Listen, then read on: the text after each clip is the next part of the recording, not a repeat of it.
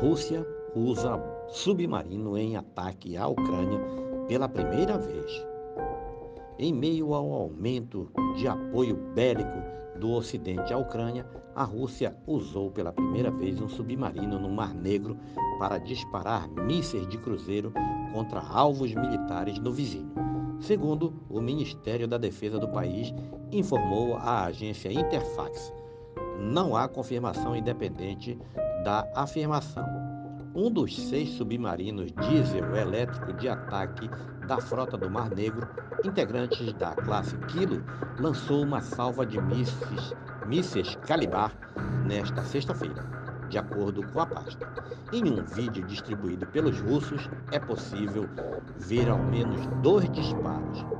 As embarcações ficam baseadas em Sebastopol, na Crimeia, e até aqui Moscou não havia relatado seu uso na guerra da Ucrânia embora analistas considerassem que eles estavam ativos. Assim, foi adicionado mais um vetor no conflito.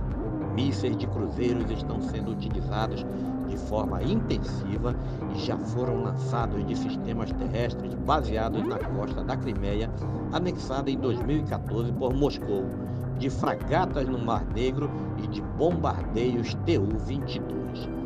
A vantagem do uso de submarinos é a dificuldade de determinar sua posição antes do ataque, adicionando o fator surpresa.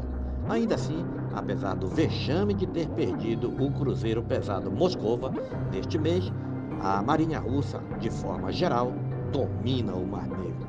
O mar, apesar de ter uma fama internacional menor do que as águas disputadas como o Mar do Sul da China, é o corpo d'água com mais estabilidade em suas margens desde o fim da Guerra Fria em 1991. De lá para cá, foram travadas dez guerras, incluindo a atual, em regiões de países banhados por suas águas. O Moscova não operou com mísseis Caliber nesta guerra. Ele foi afundado há duas semanas por grandes explosões a bordo que Kiev e os Estados Unidos dizem ter sido provocadas por mísseis antinavio costeiros Netuno fabricado na Ucrânia. Já a Rússia fala que houve um acidente em seu depósito de armas, algo tão ou mais vergonhoso do ponto de vista operacional.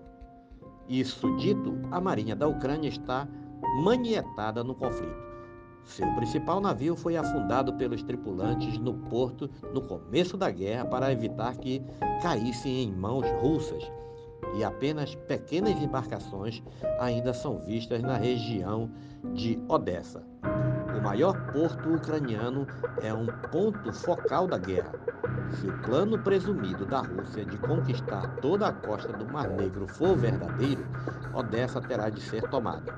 Só que um assalto anfíbio puro não faria sentido sem tropas de ligação às costas da defesa da Ucrânia na cidade, o que ainda parece distante. Ainda assim, bombardeios são frequentes e quase todo dia navios russos surgem rapidamente no horizonte visível da costa da cidade como uma forma de pressão psicológica.